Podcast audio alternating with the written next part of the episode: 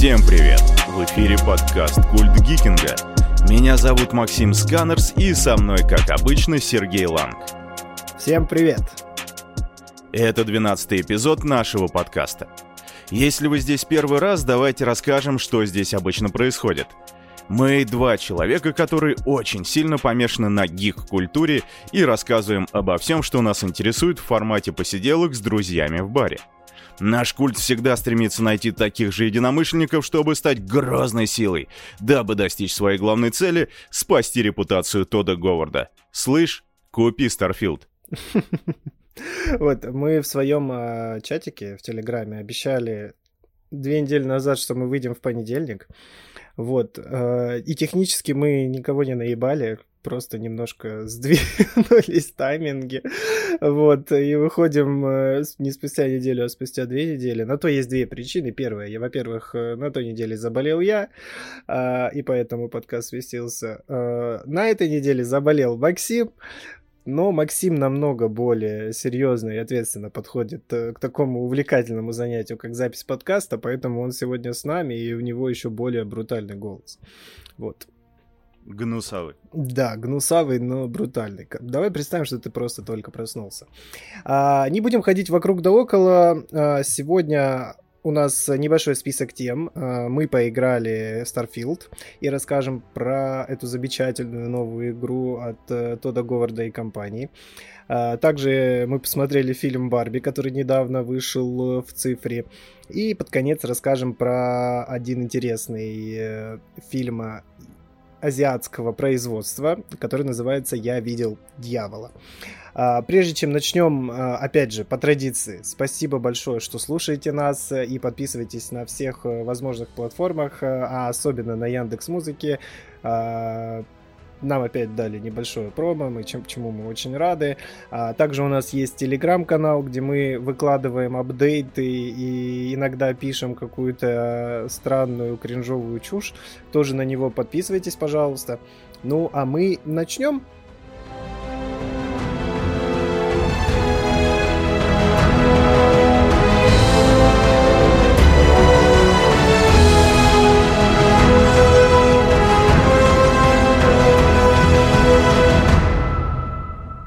Космос. Последний рубеж. Это путешествие звездолета Enterprise. Его новая миссия — исследовать странные новые миры, искать новые формы жизни и новые цивилизации. Смело идти туда, где не ступала нога человека. Наше обсуждение Старфилда я бы хотел начать именно с цитаты из Стартрека, потому что, как мне кажется, во-первых, она очень хорошо описывает э, лично мои ожидания от любого произведения на тему космической фантастики, прекрасно передает то самое вот предвкушение неизвестного, чего-то непонятного, но безумно интересного. А, а во-вторых, э, между вселенной Стартрека и многочисленных приключениях команды Enterprise э, и новой игрой от компании Bethesda можно проводить бесконечные параллели. А в своей, вот сейчас важно для всех слушателей меня понять вот, э, и обратить внимание, что именно в своей структуре повествования они очень сильно близки. Они можно сказать, трахаются без одеяла при свете и так громко и страстно, что бабуля-вдова, которая живет этажом ниже, неожиданно предается ностальгии, когда они с дедом в молодости жестко держались за руки на лавочке у дома. Как тебе такой, Максим, тейк? Ты согласен со мной? Или нет? Ну, вообще хочу отметить, что в Стартреке как бы инопланетная раса и так далее и тому подобное, а в Старфилде нет ни одной ебучей инопланетной расы так-то. Да, но вот опять же, я хочу еще раз обратить внимание всех, в том числе тебя, что именно вот своей структуре повествования. Вот если кто-то там из вас, э, из наших уважаемых слушателей, не знаком с вселенной Стартрека или знаком поверхностно, я сейчас постараюсь объяснить. А, точнее, если бы меня спросили, вот, Серега, опиши кратко, о чем Стартрек. А, я бы описал его так. Есть мир, котором все давно путешествуют по галактике. Есть корабль. На этом корабле есть разношерстная команда, у которой существует какая-то глобальная миссия, но вместе с этой глобальной миссией эта команда по своей воле или по какому-то либо стечению случайных обстоятельств оказывается в разного рода там, ситуациях, конфликтах, историях или заданиях, а, которые рассказывают какую-то интересную или, может быть, не очень историю, там все зависит от ваших вкусов. А, благодаря как раз вот этим вот многочисленным историям, ситуациям, там, заданиям, э, зрителям, зрителям наваливают э, много местного лора, рассказывают, как работает эта вселенная, по каким законам она существует, раскрывают персонажей, дают контексты о каких-то там глобальных событиях, происходивших ранее. И вот все эти квесты в кавычках а, почти всегда роднит одно мое любимое слово приключение. И вот если мы вспомним на секундочку, что это обсуждение не про Star Trek, а про Starfield, у них даже, кстати, первые четыре буквы, сука, одинаковые, вот, то вот Starfield для меня это очень реалистичный, очень приземленный видеоигровой Star Trek. Потому что да, Макс, если ты думаешь, что я сошел с ума, вот, опять же, да, что это Star Trek, там тот же самый огромный sci-fi с инопланетяной, куча раз, и ты это уже сказал, и ты отчасти будешь прав. Но я вот, опять же, повторюсь, их роднит именно вот структура повествования, потому что оба эти произведения рассказывают истории. По крайней мере, вот у меня получается именно такое прохождение, оно какое-то уникальное, я вечно удивляюсь, э, что вот, знаешь, опять оказался в какой-то там непонятной передряге, и э, вот эти все рандомные случайные квесты, они, они все, блин, очень интересны. Uh, ну, давай, наверное, для тех, кто, может быть, не играл, чуть-чуть про сюжет uh, поделимся своими, так сказать, впечатлениями. Вот первое. А, игра начинается довольно странно. Ты шахтер, тебе надо добывать минералы. Ты в какой-то шахте, соответственно, первая вообще геймплейная фишка, которая есть в игре, это тебя обучают э, добывать минералы, расщеплять камни. Вот, в какой-то момент э, ты забираешься вглубь этой пещеры, находишь какой-то артефакт, касаешься его, видишь э, видение, где мне очень нравится, кстати, как, э, как тебя каждый раз просят описать э, в игре, то есть что ты видел, различные персонажи, и мне очень нравится ответ, там был свет и музыка. Да, вот, и там какие-то, короче, видения, после чего ты, э, главный герой просыпается в больничке местной, тебя встречает экран создания персонажа. Экран создания персонажа, ну, довольно стандартный, наверное, для игр подобного жанра, если мы не забываем. Мы не забываем, что Starfield это RPG. Здесь тебе предлагают выбрать пол, расу, походку, ты можешь сделать жердя, можешь сделать дрыща, у которого э, скоро отвалятся конечности от того, что он не ест. Э, красивого персонажа создать довольно сложно, я пытался создать э, привлекательного женского персонажа, мне не получилось, поэтому я играю за мужика, который чистая копия Эймоса из пространства, который сериальный. Вот, меня полностью устраивает. А, далее тебе, соответственно, нужно выбрать ну, ты, Серег, решил идти по принципу, что мужик чуть симпатичнее обезьяны уже красавец. Да, да. Не, у меня реально чистая вот Эймос, вот такой, знаешь, вот с каменным ебалом, с огромной челюстью. Далее тебя встречает э, предыстория. Предыстория это по факту твой класс, э, их большое количество, ты можешь там выбрать все что угодно. Э, в зависимости от предыстории у тебя будут э, открыты какие-то первоначальные навыки. И самое, на мой взгляд, интересное, что здесь можно выбрать, у тебя ты еще можешь выбрать себе три черты. Что такое три чер... Э, что такое черты в мире Старфилда? Э, это такие пассивные бафы, дебафы, э, либо какие-то дополнительные условности, которые у тебя могут появиться на старте игры. А, там можно выбрать, э, что ты, у тебя могут появляться какие-то дополнительные, например, диалоги, и тебе проще будет разрешать конфликты с определенными фракциями. А, ты, например, можешь выбрать себе, что у тебя есть ипотека, на 125 тысяч долларов, которую ты должен выплатить, и у тебя есть крутой классный дом, что я и выбрал. Ты можешь себе, например, выбрать, что у тебя есть родители, и там у тебя будет какая-то дополнительная квестовая линейка, связанная с этими родителями, тебе нужно будет их посещать, можешь приезжать к ним домой на чай, они тебе периодически будут подгонять какие-то плюшки там. Например, я знаю, что если там на определенном этапе отец тебе, например, Коль 911 там подгоняет, вот, который довольно имбовый, э, который у него там где-то залежался. Ну, у каждого же отца, у каждого отца есть дома пистолет, как мы знаем, вот, который потом достается любимому сыну. Uh, вот, и, и в принципе все. Uh, далее ты прилетает какой-то чувак, говорит, чувак, ты избранный, вот тебе корабль, лети, короче, в нашу штаб-квартиру, мы созвездие, мы занимаемся изучением этих артефактов, тебе дают корабль, дают робота, все, ты избранный, вперед. У тебя обу- стандартное обучение, полеты механиком, полеты на космических кораблях, приземление, большой город, приходишь в созвездие, тебе говорят, блин, чел, ты просто вообще мега крутой, мы хотим все с тобой дружить. А, тебе... Ты избранный. Ты избранный, блядь, да. И, соответственно, а, тебе твоя главная задача это отправиться на поиск этих артефактов, чтобы собрать их в единое целое и что-то там увидеть. Вот. Сколько ты наиграл, Макс? А, часов 10. И все по той причине, что, ну, во-первых, у меня очень много озвучек и тупо нету времени. А во-вторых, я буду ругаться на компанию Bethesda, у которой, по ходу дела, не хватает денег на тестировщиков, потому что они выпустили, а, скажем так, для некоторых систем у кого-то игра идет отлично, а у кого-то она лагает просто безумно. А вот на моем сетапе, э, где стоит там современный процессор 32 гига оперативы и 3080 Ti на борту, Э, она у меня лагала просто безбожно. Причем переустановки на SSD, переустановки, перекидывания на другие диски ни хрена не помогали. Она заработала у меня только с дополнительной фичей. И, в общем, тот Говард... Э, Иди Пидорас ты немножко, короче, да не дал спокойно поиграть на старте в игру. Слушай, Макс, ну тут, тут Говард же сказал, слушай, мы выпустили оптимизированную игру. Это игра новая для современного поколения систем. Все, что тебе нужно, это просто обновить компьютер. Если игра у тебя не работает нормально, это что значит?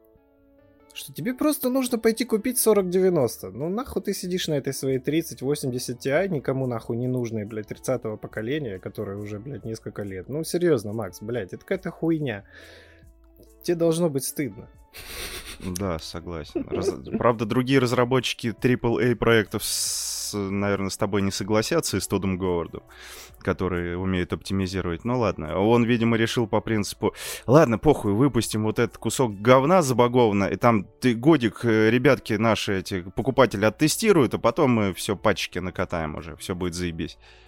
На удивление, у меня э, противоположная ситуация. у меня ноутбук игровой, на борту 3060, э, RTX, SSD, все дела, Samsung 980 MVE, э, 16 гигабайт оперативы и Рязань 5, э, 5600.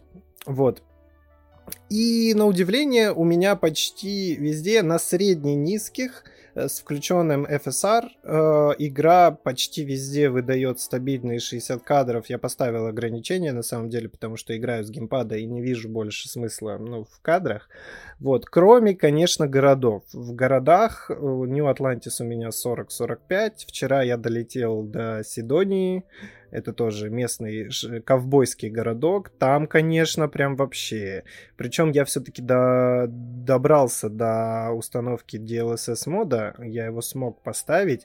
И знаешь что, Макс? Ничего вообще не меняется.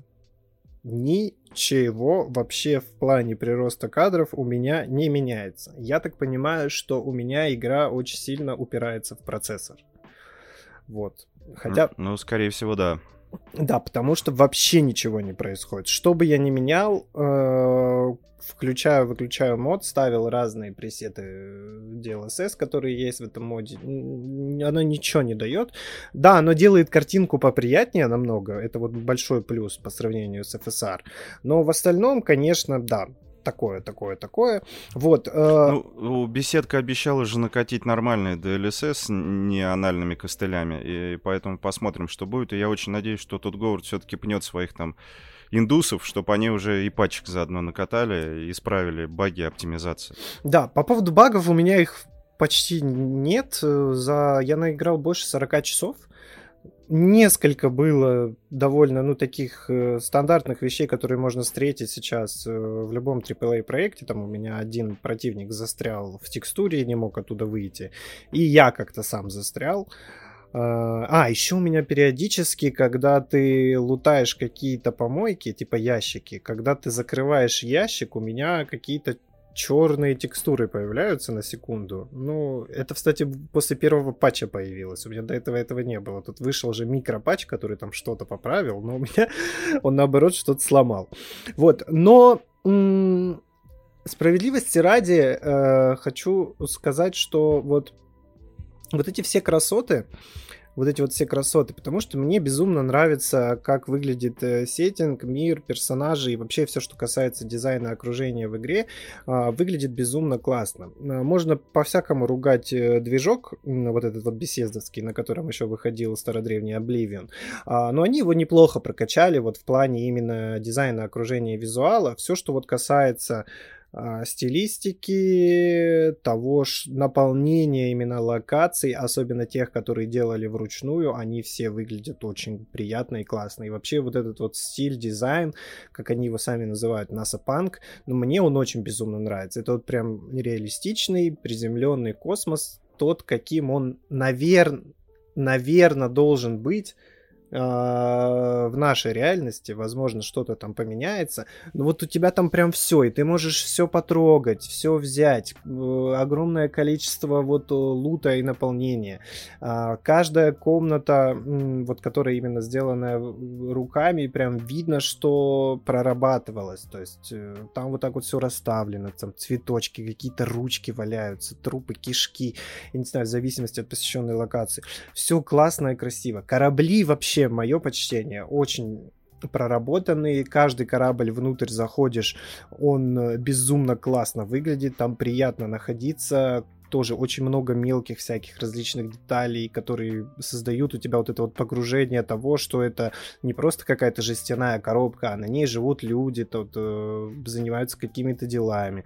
А, то есть вот это вот классно, вот это вот классно. Плюс эти все объекты работают по физике, а, и в определенный момент ты можешь это увидеть. Я чуть дальше расскажу, что я имею в виду. То есть э, там есть такие приколы с гравитацией интересные.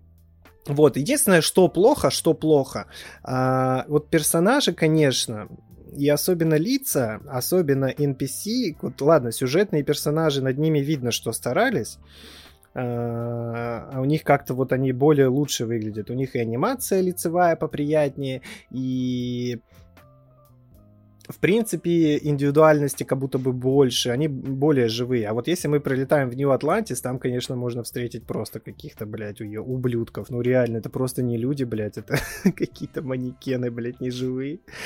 Ну, вот. они, да, они выглядят очень неживые. Не создается такое ощущение, что ты в крупном городе в каком-то прилетел, и там все живое, как это было, например, в том же 27.7 Киберпанке. Там у тебя всегда создавалось ощущение, что город живет. То есть, ну, есть такое, ну, как на подсознание, а тут нет. Тут ты ходишь среди каких-то пластиковых кукол. Ну, в Киберпанке, да. Хотя на старте у Киберпанка тоже были проблемы определенные с поведением NPC, но там все равно, да. Там, во-первых, и индивидуализма больше, как будто бы в в NPC, потому что вот опять же очень много ты вот просто я прилетел в Нью Атлантис, я встреч... за две минуты встретил трех одинаковых персонажей, которые просто мимо меня шли. Ну это такое вот, ну это странно, оно немножко у тебя выбивает. А, и плюс вот эти вот э, проблемы движка. А, давай про загрузки эти самые поговорим. Вот. Э, есть две, наверное, самые главные проблемы, за которые многие, скорее всего, захейтили эту игру, а, это вот э, то самое погружение, которое отсутствует по причине того, что движок э, не может генерить э, большие локации, а это такие, знаешь, конструктор из локаций, из в которые ты постоянно загружаешься. Ну, то есть ты зашел на корабль, у тебя загрузка. А, ты взлетаешь на орбиту планеты, у тебя загрузка ты перемещаешься на другую, в другую галактику, у тебя загрузка, приземляешься, загрузка, выходишь из корабля, загрузка, идешь по городу, заходишь, блядь, в какое-нибудь помещение, у тебя загрузка. А, справедливости ради хочу сказать, что у меня эти загрузки идут секунду-две максимум. Вот. Но они раздражают все равно, постоянные загрузки. Я понимаю, да, многих они могут раздражать. А, и этот движок, к сожалению, совершенно не способен на какую-то приятную режиссуру. Единственная крутая срежиссированная сцена — это начальная сцена, когда ты на импровизированной шахте лифта спускаешься в эту пещеру. Я сначала удивился, когда игру включил, думаю, о, нифига себе, режиссура от первого лица. Неужели, неужели они замахнулись на лавры киберпанка? А, я как бы не строил иллюзий. Понятно, что киберпанк и его режиссура от первого лица это недостижимая величина. И я уверен, Phantom Liberty нам еще больше CD Projekt покажет, как это нужно, блядь, делать. Игры вообще от первого лица и как нужно погружать. Но я надеялся хотя бы, что в какие-то определенные моменты будут вот эти срежиссированные сцены. Но, к сожалению, блядь, нихуя. Вот одна срежиссированная сцена, у тебя периодически по игре, потом там по сюжетам какие-то есть сценки срежиссированные, но они не так поставлены, как вот эта вот открывающая именно игру сцена. А, и вот э, я хочу сказать, что если вы можете абстрагироваться от всего этого, вот от этих вот загрузок, от того, что вы не можете летать на корабле, сами приземляться на планету, потому что здесь этого нет. А, здесь нет бесшовного вот этого вот мира, как в No Man's Sky там и так далее, где вы можете приземлиться на планету, взлететь на планету, прилететь на другую планету, и это все будет подгружаться в режиме реального времени. Этого здесь нет. Но, но, если вы можете от этого абстрагироваться, я вас уверяю, эта игра подарит вам э, очень приятные, классные эмоции и впечатления. Объясню почему. Давай про геймплей поговорим поговорим. А, Давай. По поводу стрельбы есть что тебе сказать? А, ну, смотри, ганплей мне, в принципе, в целом понравился. Я не ожидал, на самом деле, что он будет э, настолько приятным. Он у меня не вызывает отторжения. Мне приятно ходить, э, стрелять э, даже теми же самыми пушками, которые там какие-то лазерные. Я просто не люблю вообще лазерное оружие в играх, но вот в этом случае мне даже понравилось. Здесь, причем, чем больше ты играешь, Макс, вот э, тем круче становится вот именно вот этот вот core геймплей, где тебе нужно как-то воевать с противником. Потому что, во-первых, э, да, для игр беседы э, это прям э, хороший уровень геймплея. Я бы его даже, наверное, сравнил что-то на уровне, опять же, того же киберпанка. Ну вот лично вот по своим ощущениям от вот от импакта, от звуков, от, от отдачи, от того, как ведут себя э, противники, как они реагируют на это все. И чем больше ты дальше прокачиваешься, тем э, веселее веселее становится. Во-первых, ты находишь по игре очень крутые пушки, которые прям сносят ёбла. Вот прям реально сносят. Я нашел за первые 10 часов какой-то револьвер, у которого урона 120. Представляешь, Макс? Он, блядь, шотает с двух пуль почти всех. Если ты в голову попадаешь, он даже убивает с двух пуль врагов э, там 25-30 уровня, когда ты бегаешь там 10 Ну, то есть он вообще просто выносит. И его еще можно прокачать, он у меня абсолютно голый. А, плюс по мере того, как ты изучаешь прокачку, ты понимаешь, что, во-первых, в игре есть а, подкат, который тоже можно прокачать, и он добавляет интерес в геймплей, потому что ты можешь в подкате катиться и стреляться. По мере игры у тебя на каждой планете существует разная гравитация, и ты можешь использовать джетпак, что тоже добавляет вертикального боя, давай так скажем. Плюс дальше по игре у тебя будут определенные сегменты, где у тебя будут бои в невесомости. А, и самое, что интересное, а, я вот э, играл в игру, у меня 40 часов, и я только спустя 40 э, с чем-то часов а, решил пойти по сюжету. И оказывается, Максим, в игре есть магия, местная, которая позволяет тебе манипулировать гравитацией. Например, у тебя будут способности, где ты можешь поднять противников э, в невесомость и просто их в воздухе расстрелять. Ты можешь, вот сейчас, для, это прям для тебя, и там есть способность, Макс, для тебя специально. Ты можешь окружить себя вот такой вот гравитационным пузырем, в котором у тебя не тратится выносливость, и ты можешь бегать сколько тебе хочется. Да, ебучий кислород не тратится. Вот, да, в игре просто есть одна такая микропроблема, связанная с этим, что у тебя персонаж очень невыносливый. Команда разработчиков говорит, что это типа реализм, и с ним можно согласиться, но, блядь, мы играем, сука, в игру, я не хочу задыхаться после 30 секунд бега. И причем он восстанавливается так, сука, медленно. А, это просто пиздец. Вот, и у тебя геймплей, короче, прям раскачивается. Плюс, помимо того, что у тебя есть бой стандартный, где ты своим героем держишься, у тебя есть бои на кораблях. Они довольно, как это сказать, забыл слово, э, аркадные, вот. Бо- есть бои на кораблях, которые довольно аркадные. А, у тебя есть три вида вооружения, и часто все это сводится к тому, что ты зажимаешь две кнопки и сбиваешь щиты своему а, противнику, а после чего его расстреливаешь ракетами или там каким-то эми оружием, в зависимости от того, какой ты сетап поставил. Но этого не так уж прям, чтобы много в игре. В принципе, когда у тебя происходят какие-то большие такие э, баталии, где участвуют там около 20 кораблей, где есть твои союзники и так далее, довольно все это интересно. И очень круто разваливаются корабли, у тебя прям вот есть вот это ощущение, что ты его разъебал, и он развалился на кусочки нахуй.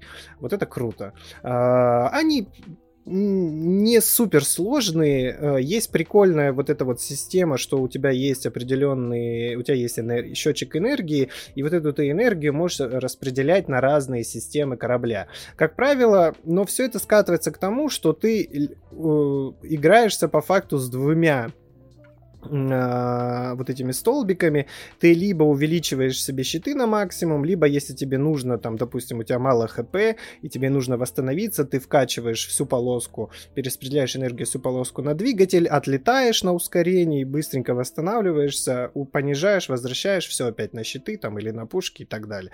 А, немножко не хватает механика прикольная, но она как будто бы недоработанная. Вот. Плюс здесь есть новая система диалогов и убеждения, как она работает в определенный момент. Там очень часто в игре тебе будет необходимо кого-то убеждать. А, как эта система работает? У твоего визави, с которым ты общаешься, есть определенная полоска, которую тебе нужно заполнить, чтобы его убедить. Это вот такая полоска, разделенная на определенные клеточки, давай там скажем. Иногда это 4 клеточки, иногда это 6 клеточек, иногда 8, которые тебе нужно заполнить, чтобы его убедить. У тебя есть три попытки. И в диалоговом окне у тебя есть а, зеленые диалоги, которые тебе дают плюс 1 или плюс 2. Это легкие проверки. Есть э, с желтые а, варианты ответа. Это усредненные диалоги. Это означает, что вероятность того, что э, убеждение сработает. Грубо говоря, ты бросаешь кубик, если мы вернемся к Baldur's Gate, что убеждение сработает. А, вот. Э, и есть красные диалоги, это очень редко бывает, что они срабатывают, но они, но если ты рискнешь, ты в принципе можешь с одного варианта ответа сразу убедить своего э, оппонента, с которым ты общаешься. А, плюс в игре есть довольно интересный крафт, но крафт, сука, завязан на ресурсах, тебе нужно их постоянно фармить, хотя, справедливости ради, у меня уже, блядь, все хранилище и весь трюм забит просто э, всем чем угодно. Э, и крафт еще зависит от прокачки. И если вы хотите, чтобы вам было весело играть, не нужно упарываться в крафт. Лучше упаритесь вот либо в пилотирование по прокачке, либо в ганплей, потому что там тоже есть довольно сильные бафы, которые вы можете прокачать, и вам будет намного проще и веселее играть. Вот здесь есть замечательная постройка корабля, очень интересная. Я к ней не прикасался 40 часов, но я нашел один ультра классный корабль а, и решил-ка с ним поиграться. И конструктор реально интересный. Если в него погрузиться, там можно почти каждую часть, точнее не почти, ты можешь просто его разобрать как лего и собрать заново. Как тебе? Любой формы, вида. Да, там есть определенные условности, но в целом, в целом, все довольно интересно, и прям там можно упороться. Я вот прям засел на часик-полтора, сидел, пересобирал этот корабль, его можно покрасить, а, все это сделать. А, и в принципе, интересно. Еще есть постройка базы, до которой я даже не добрался, и не знаю, когда я доберусь, и буду ли я вообще это делать. А, и важная, опять же, история — это прокачка. Прокачка состоит из пяти категорий. А, там есть ганплей, технические умения, социальные умения и так далее. Они очень подробные.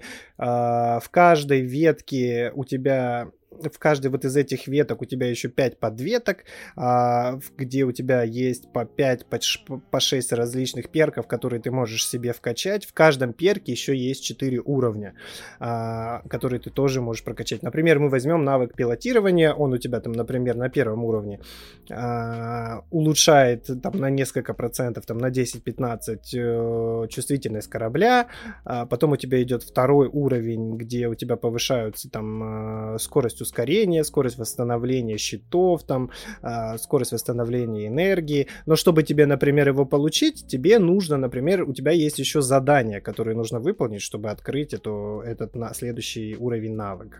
Например, у меня вот в пилотировании там нужно было сначала 10 кораблей уничтожить, потом 15, потом 30. Ну, это как-то все само происходит. Ты просто вот качаешь этот навык, э, полетел несколько планет полетал, с пиратами повоевал и, в принципе, уже вкачал. Вот. И давай, наверное, к самому интересному перейдем. А, небольшой такой спич и будем заканчивать про Starfield. А, тот Говард очень много давал интервью и говорил, что он очень давно хотел сделать игру про космос, а, что эта идея была у него в голове чуть ли не всю его сознательную жизнь. На различных конференциях звучали различные громкие слова о том, что эту игру чуть ли не 25 лет делали и так далее. И знаете что? Тод Говард нас наебал, вот. Но показал нам очень разный космос в плане визуала, истории и приключений. И вот я бы хотел поделиться с тем своим вот этим вот опытом, experience-ом, который я получил. А, я не пошел по сюжету после того, как вот эти вводные стартовые миссии пошел. Первым делом я полетел на Титан. Титан, если кто не знает, это спутник э, Сатурна, он в Солнечной системе находится, и в нашей реальности это единственный вообще объект в Солнечной системе, на котором официально подтверждена вода. Непонятно, в каком она виде существует, но там есть вода, скорее всего, она замерзшая в водах, то есть э, во льдах, то есть э, в теории, возможно, там есть какие-то микроорганизмы, которые существуют жизнь. Я первым делом полетел туда. А, Прилетаю туда, там какой-то рандомный город, который подарил мне кучу впечатлений на два часа. Там в этом там поселение, это поселение, э, предки которых первые переселились э, с Земли. Во вселенной Земли, э, во вселенной игры Земля просто стерта с лица Земли, это просто, блядь, э, пыль, и там ничего нет. Вот, и Титан был первым поселением э, вот этих вот людей, которые отправились покорять неизведанный страстный космос. Там есть музей Земли, там, в котором ты можешь узнать историю Земли, пообщаться с милым дедушкой, которому очень-очень много лет, и он уже не помнит вообще, что правда, что реальность, и когда ты у него спрашиваешь, расскажите что-нибудь про Землю, он тебе сначала про Титаник там расскажет, расскажет про то, как э, бомбили там Хиросима, Нагасаки, а потом в какой-то момент он говорит, знаешь, Шепард. У меня, кстати, главного героя зовут Шепард. Я еще Нормандию построю, и будет просто разъеб. Знаешь, говорит Шепард, когда-то, говорит, на Токио напало огромное ящероподобное создание, которое разрушило весь Токио. и он тебе выдает вот эту вот выдуманную историю за как будто бы реальное событие, которое реально было в истории человечества, потому что у него уже, грубо говоря, деменция. Ладно, дальше. А, туда постоянно прилетают туристы на эту планету, э, и там есть, допустим, доктор, который очень не любит туристов, и она тебя просит надеть костюм огромной креветки и пойти попугать туристов, потому что они просто ее заебали. Там есть семья, которая выращивает культуру местную земли, а, но семья постоянно ссорится, потому что, допустим, жена и дочь хотят покинуть Титан, потому что там не хер делать, они хотят улететь туда на цивилизацию, а отец вот он хочет соблюсти и, и вот знаешь, вот он, его предки всю жизнь пытались сохранить наследие Земли, и он вот э, этой идеей тоже вдохновлен. И это Максим просто рандомное место, на которое у меня даже не было маркера или какого-то квеста, я просто решил туда прилететь. Ты, например, можешь лететь по космосу и встретить бабушку, которая, послед... которая заебалась сидеть с внуками, всю пенсию, все сбережения, купила себе корабль и просто путешествует. Она позовет тебя на корабль, ты можешь с ней посидеть, попить чай, она угостит тебя, и ты можешь залутать кучу всякой еды с бафами. Ты можешь встретить чуваков-наркоманов, которые решили устроить вечеринку в космосе на своем корабле. Ты к ним приходишь, и там можно поиграться, и они постоянно включают, выключают гравитацию. И вот здесь первый раз я увидел, насколько они прокачали круто движок, потому что когда ты включаешь на корабле гравитацию, у тебя почти все объекты вместе с персонажами всплывают в воздух, и они прям двигаются вот на этом корабле по физике. Все отлетает, все касается, отталкивается от стен. Вообще всякие кружки, вилки, вот вообще все говно, которое есть. И это круто. Ты можешь найти, найти одну просто случайно найденную записку, повоевав просто с какими-то чуваками на какой-то рандомной планете, и эта записка тебя приведет к, к охереть какому квесту крутому, где ты будешь э, изучать общество богомола, где тебе дадут просто такие плюшки охуительные, что я просто, блядь, не поверил, что это рандомный квест. Он тоже срежиссирован. Там есть квест, в этом квесте есть загадки. Тебе нужно рассказывать головоломки, чтобы пройти там турели. Короче, это вообще кайф. А, ты можешь поймать случайно пойманный сигнал бедствия на каком-то рандомном спутнике, который приведет тебя к огромной космической баталии за битву в этой вообще системе, чтобы мирные жители могли просто выжить, потому что их заебали местные пираты, и у тебя открывается огромная сюжетная, рандомная вообще второстепенная сюжетная ветка о том, как тебе нужно спасти население, которое перерастает в конце в огромную космическую баталию, где-то, блин, я не знаю, 15 на 15 кораблей, вы воюете там за станцию а, с диалогами, и это тоже очень круто поставлено, и что самое главное, с выборами, с выборами, с убеждением. Но самое, наверное, здесь во всем этом интересное, это, конечно, квесты фракций. Потому что в игре существует огромное количество фракций. Как мы знаем, беседа очень э, сильно прокачивает э, вот эти вот линейки. И квесты фракций, это, конечно, да, это прям просто вау. Э, потому что у тебя здесь есть фракция пиратов, у тебя есть фракция местных вот, вот этого звездного десанта, у тебя есть фракция местной гильдии воров, так скажем, у тебя есть местная э, фракция каких-то космических ковбоев, и я пока прохожу ветку м, пиратов, и она безумно крутая, это отдельная игра, это какой-то Deus Ex, у меня там поиск сокровищ вместе с пиратами. Тебя закидывают в просто в, в офигеть какие крутые срежиссированные локации, необычные. Тебе рассказывают клевую, интересную историю. А, ты в этой фракции пытаешься идти по карьерной лестнице. Чем больше ты и лучше выполняешь задания, а, тем а, больше плюшек тебе достается. Там есть свои классные персонажи, с которыми ты можешь выстраивать отношения. И вот э, во фракционных квестах очень много выбора и того, как ты можешь проходить квест. А, плюс там есть... Э, я не играл, но я знаю, что там есть у другой фракции квестовая линейка, связанная с местными чужими, которая тоже безумно интересная. А, там есть э, квестовая линейка местного киберпанка, связанного с наркотиками, которая просто чистый киберпанк, и ее тоже очень хвалят. А, там есть э, сюжетная ветка, которая тоже с, связана вот с этими корпоратами, где ты в какой, на, на какой-то определенный момент будешь решать судьбу целой огромной компании в этой вселенной. И вот бог... и каждая из этих пяти вот э, фракционных веток, она тебе рассказывает свою уникальную историю, которая вообще не связана с основной сюжет, с основным сюжетом, но она тебя так круто погружает в этот мир. Ты столько всего нового усознаешь. Ты понимаешь, что вот в этом мире была совсем недавно огромная полномасштабная кровопролитная война, и каждая, на каждую из этих фракций она оказала очень сильное влияние, и ты понимаешь, почему они там друг друга недолюбливают, почему вот эти воюют с этими, почему эти дружат и так далее. И она тебе... Но самое из всего из этого важное, что я повторюсь, она тебе дает безумно крутое приключение, в котором интересно находиться, интересно слушать этих персонажей, интересно разбираться интересные механики, интересные квесты, способы того, как это все проходить и как решать все эти проблемы. И вот тот Говард нам показал в одной игре кучу разных вариаций космоса, за что ему большое спасибо. Да, в игре есть большое количество проблем,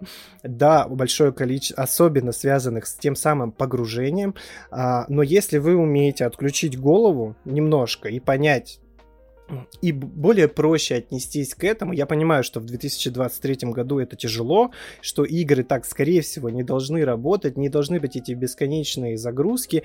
Но если у вас вот остался вот этот вот ребенок, когда вы играли в космические рейнджеры и по факту читали текст и рисовали себе вот эту всю картинку, вот, э, и вас не волновало вот это вот погружение, если вы можете отнестись к этому чуть-чуть более снисходительно, то я вас уверяю, эта игра подарит вам очень много, очень много положительных, приятных эмоций, потому что я даже удалил Baldur's Gate и отложил его на потом, хотя Baldur's Gate игра пятилетки, наверное, вот, но меня настолько сильно завлек Starfield. А, поэтому лично мне игра очень понравилась, она безумно большая, в нее нужно если вы не идиот, не нужно в ней бегать, блядь, прилетать на каждую пустынную планету. Э, что нам очень много прода... Э, э, что нам очень много пытался продать тот Говард, это вот его главная ошибка, я считаю. Игру неправильно продавали. Нужно было рассказывать про фракции, про квесты, про вот эти все интересные истории, что в одной игре у тебя 5 игр.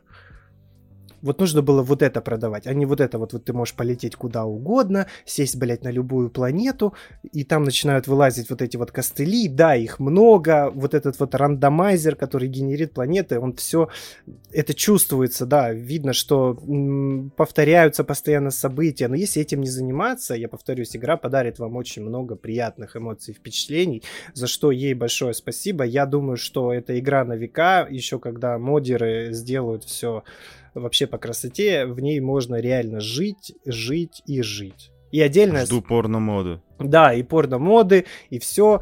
Э, уже на Nexus просто какое-то огромное количество модов. Э, и отдельно я бы хотел э, поблагодарить команду Zone of Games, которые переводят игру на русский язык при помощи нейросетей. Э, помню, перед выходом игры говорили, что нужно 2 года, 250 миллиардов рублей, чтобы выпустить качественный текстовый перевод.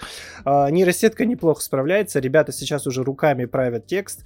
А, и в определенных местах прям уже очень-очень достойно. Все понятно. Если вы хотя бы чуть-чуть знаете английский, вы будете полностью почти понимать контекст. Потому что э, квестовые... Что вам делать? Э, вот сейчас уже перевод выглядит так, что все описание, почти все записки, все, что касается меню, э, квестовых линеек, там, журнала твоего, тебе всегда понятно, что делать. Написано хорошим, понятным, классическим человеческим языком. Все, про Starfield я думаю, что мы будем заканчивать. Просто поиграйте. Просто поиграйте, попробуйте погрузиться, не упарывайтесь в сюжет, не упарывайтесь в это изучение планет. Просто вот попробуйте, попробуйте поиг- по поиграть в игру, э погрузиться в нее. Я думаю, что ей стоит дать шанс. Hiya, Bobby. You wanna go for a ride? Sure, Ken. Jump in. I'm a Barbie girl in the Barbie world. Life in plastic, it's fantastic. You can brush my hair, undress me everywhere. Imagination, life is your creation. Come on, Barbie, let's go party. Uh, ну, прежде чем ты включишься и расскажешь, что тебе понравилось в этом замечательном фильме, я, наверное, поругаюсь пять минут, и потом ты можешь смело... А вот смотри, я глянул в Барби, и для меня это такой вот... Э, блять, сука, одноразовый продукт, как гандон. Ты его надел на свой хуй, покрутил на нем, накончал туда и выкинул нахуй просто. И сейчас объясню, почему это так. А, в первую очередь, эта картина, она просто, блин, нацелена на стимулирование женской эмансипации и равенства. А, но на самом деле она при этом, вот, ну, я говорю от себя, это мое мнение, дает прямо-таки противоположный эффект. А, первое, что прямо бросается в глаза, блядь, из этих розовых облаков, которые там пердятся, это просто непомерное количество феминизма, блядь. Это просто я ебал в рот сколько его так. А, сразу скажу, уважаемые слушатели, не поймите меня неправильно, я за равенство, там, женскую эмансипацию и прочую современную вот повестку. Но когда это настолько выходит на передний, сука, план, блядь, что начинает заслонять сюжет, которого в принципе здесь и так нету, он, блядь, с... просто сперт с истории игрушек, это вообще просто становится проблемой. А, почему? Все мужские, сука, персонажи здесь — это такие ебаные ходячие спермобаки, блядь, которых показали в отрицательном свете, блядь. Будто бы все проблемы ебаного мира происходят именно от мужиков, блядь. Это просто черед непрекращающихся обвинений, э, которые лишают фильм глубины, утонченности и вообще всякого смысла. Сильные женские персонажи, да, заебись, это хорошо, блядь. Но они, сука, не дают мужикам вообще нихуя делать, блядь. Не высказываться, блядь, не ходить, блядь. А, одна сцена с тем, что несчастный Кен, блядь, там в конце фильма кидается банками, блядь, он свинья вообще ебаная конченая, и после него просто приходится чистить помещение, блядь. Это, это блядь, дисбалансит картину просто нахуй все Кажется, что создатели э, решили просто взять все, все самые актуальные темы и захуячить их в фильм, блядь, без какой-либо критической оценки или размышлений, блядь. Но это, это пиздец, блядь. А, по поводу юмора, я не знаю, блядь. Ну, три с половиной покалеченных шутки на весь фильм, ну, да, заебись. Это, наверное, охуенная комедия этого года, блядь. Короче, я надеюсь, что это, это ебаная Барби, блядь, не возьмет ни одного Оскара, блядь, никуда нахуй не поедет, блядь, и они вообще все забудут. В манду, блядь, этого режиссера эту ебаную Барби, блядь. Это самые хуевые два часа моей жизни, которые я потратил в этом месяце, блядь. Все, рассказывай. Бля, Макс, ты должен был после этого бросить микрофон и сказать раунд, сука, бля. Если, если бы мы писали видео, я бы так и сделал. Слушай, ну спич меня твой разъебал. А, бля, я даже не знаю, что добавить. Может быть, сразу перейдем к другому фильму. Нет, ну надо же услышать твое мнение по поводу Барби. Я просто знаю, что тебе фильм понравился. Да, просто я так ржу, потому что я первый посмотрел Барби, и Максу сказал, что, говорю, слушай, это классная комедия, я очень сильно поржал, и вообще прикольный фильм. Ну, типа, я прям от души смеялся. А, блин, у меня к тебе такой вопрос. Ты же понимаешь, что весь, весь фильм это сплошная ирония? А знаешь, это... Ну, я не воспринимал бы это как иронию. Это все подано слишком на серьезных щах. И слишком такой серьезный все-таки подтекст у этого фильма, чтобы это было иронией. Слушай, ну я вот не согласен с этим тейком, потому что вот у меня изначально вот просто, от, особенно когда Барби отправляется в реальный мир, если кто не в курсе, да, так скажем, а, в фильме Барби прису... при... существует, так сказать, три пространства. Есть Барби Ленд, где живут все Барби и все Кены. Есть реальный мир, а, где живут обычные люди и играют в эти Барби и как бы могут влиять на само осознания Барби, давай так скажем, которые они играют. И есть вот это вот еще третье пространство, это вот эта знаменитая компания Mattel, которая э, как раз производила вот этих всех Барби, и она как бы и она единственная, кто понимает, что существует и реальный мир, и Барби мир. Вот, и они стараются следить, чтобы Барби не проникали в реальный мир, потому что это ведет к каким-то там плохим последствиям, например. Вот, но, опять же, вот я, когда Барби отправилась с Кеном в реальный мир, э, и началась вот эта вот э, вся история о, о том, что э, Кен начал себя чувствовать мужиком, вот это вот кони, люди, качалка, типа, патриарх патриархат, вот это вот все. И после того, как я увидел, что в руководстве Мотел одни мужики, которые считают, как, как вообще должны женщины жить, что они чувствуют, что они понимают, и нет ни одной женщины в правлении, ни одной вообще, одни мужики, вот, которые решили, что э, они точно знают и понимают всех женщин этого мира, вот тогда я полностью понял, ну, мне как показалось, что этот фильм просто смеется над всем вот этим стере... над всеми вот этими стереотипами, которые существуют о равенстве полов, о феминизме, а, и он просто старается их высмеивать. Просто как мне показалось, вот в конце фильма все приходит в такой, ну, некий баланс. Ну, я бы не сказал, что это некий баланс, потому что она же говорит, Кен, ты должен найти себя, и все. Ну, и так ну, и... А ты мне как мужик, ты мне нахуй не нужен, бля. У меня вон там куча есть телочек, с которыми я буду тусить, а вы, мужики, там пиздуйте на свой пляжик. Там, так в, в, в этом-то и история, что, условно говоря, Кена изначально создатели вот эти вот загоняют в рамки, что он обязан быть с Барби, а фильм тебя ведет к тому, что тебе нужно э, понять, кто ты есть, а не жить вот в этих вот рамках и быть присущей одной цели. Потому что, ну, весь фильм нам показывает, как Кен условно а, ему кто-то там сказал или внушил ему, что он должен быть с Барби, э, а Барби с ним быть, ну, не хочет там условно, да, она хочет заниматься там условными другими вещами. Вот, а Кен всю свою жизнь пытается сделать так, чтобы они были вместе, и больше ни, ничем другим, все, все, вся его деятельность в фильме направлена на то, чтобы впечатлить Барби. А кто он, ну, вот сам, сам, вот как, кто он, чем он хочет заниматься, кем он хочет быть, он этими вопросами не задается. И вот в конце как, ну, опять же, как мне показалось, как я понял фильм, все приходит в такой некий баланс. Барби, условно говоря, превращается в человека, осознает себя и начинает жить там в реальном мире, а Кену нужно понять вообще, кто он, э, кто он по жизни, вот так, условно говоря. И все это приводит, ну, в такой э, некий баланс, потому что там есть, вот опять же, фильм делится на три стадии, вот у меня так показалось. Первая стадия — миром правят женщины, вторая стадия, ой, Барбилендом правят женщины, вторая стадия — Барбилендом правят мужчины и устраивают там э, полнейший ад, ад. Хотя, в принципе, и вот этот вот няшный ванильный Барби Ленд вначале, он тоже такой довольно стереотипный и, ну, нереальный, несуществующий. Там тоже очень много высмеивает вот это вот все, что они Привет, моя родная! Привет, Барби! Привет, Барби! Пойдем выпьем кофе, пойдем посидим на пляже, пойдем посмеемся над Кеном. У нас сегодня пижамная вечеринка, и так каждый, каждый, каждый, каждый день у нас все так хорошо, радужно и прекрасно, и мы все счастливы. А потом, когда Барби Барби оказывается в реальном мире, а, ее же вот эта вот девочка говорит, что Барби это вообще э, главный противник феминизма и того, и, и все проблемы в мире из-за вот этих вот стереотипных образов, которые вот существуют э, в мире.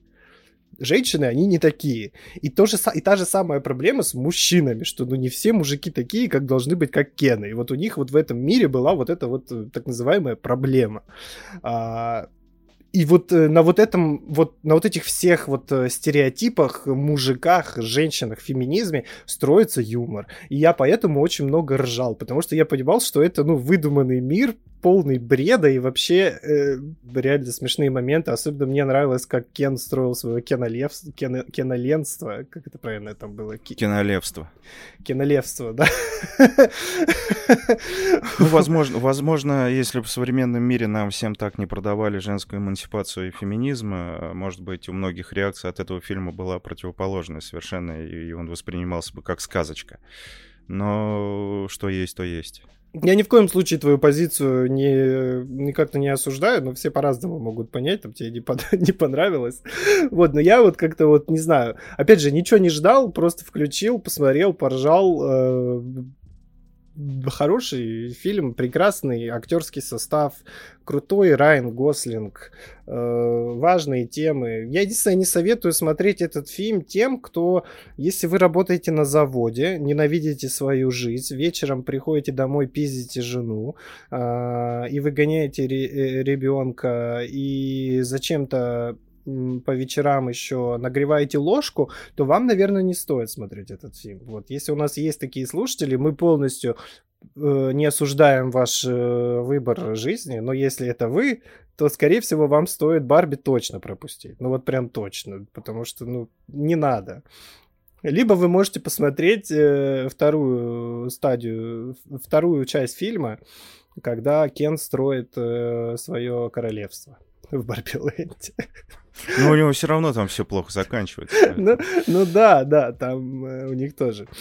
В общем и целом, Максу совершенно не понравилось. Мне понравилось, ну, не прям уж так. Я бы сказал, что это одна из хороших, лучших комедий этого года. Я искренне много посмеялся.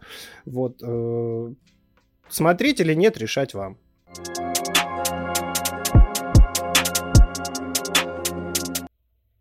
Ну а мы перед да, а мы перейдем э, к фильму «Я видел дьявола».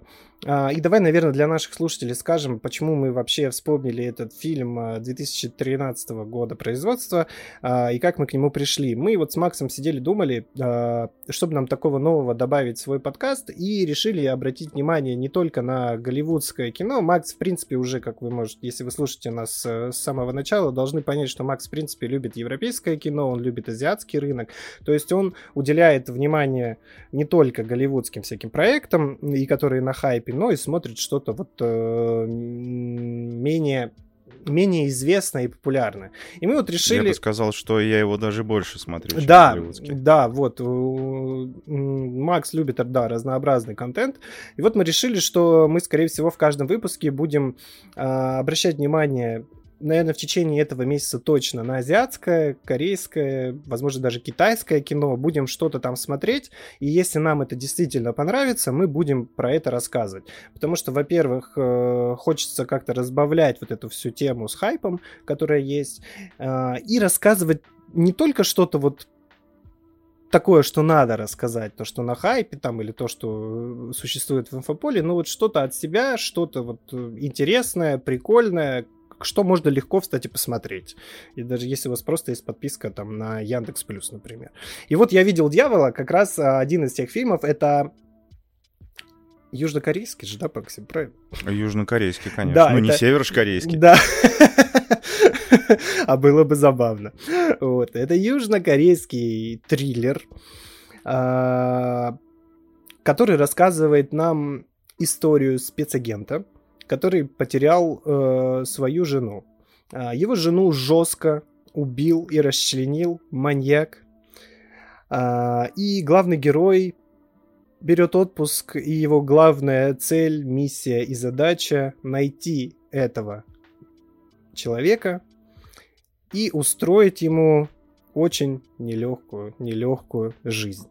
Изначально может показаться, что сюжет фильма будет строиться на том, что главный герой пытается поймать этого ман- э- маньячелу. А, но в какой-то определенный момент э, фильм э, набирает обороты, и маньяк, э, маньяк очень легко попадается главному герою, и главный герой вместо того, чтобы сдать его в полицию, а, начинает за ним следить и, и просто над ним издеваться. То есть э, он ему говорит о том, что я тебе устрою такую, сука, жизнь, что ты будешь молить меня о пощаде, чтобы я тебя убил. Он его не хочет убивать, он хочет просто уничтожить его морально, а маньяк э, сыгран просто вообще великолепно. Э, вообще, в принципе, а вот э, роль маньяка, это прям очень круто, круто отыграно. Он полнейший психопат, псих, безумец, ублюдок, он насилует, расчленяет, убивает, он вечно помешан, он вечно хочет найти какую-то молодую э, азиатку и что-то с ней сделать. И вот каждый раз, когда он срывается, появляется главный герой и наносит ему различного рода, различной степени увечья. Иногда он может ему сломать руку, иногда он может ему что-то отрезать, иногда он ему может что-то что проткнуть, но каждый раз, когда он его ловит, останавливает вот этот вот процесс убийства, он его отпускает.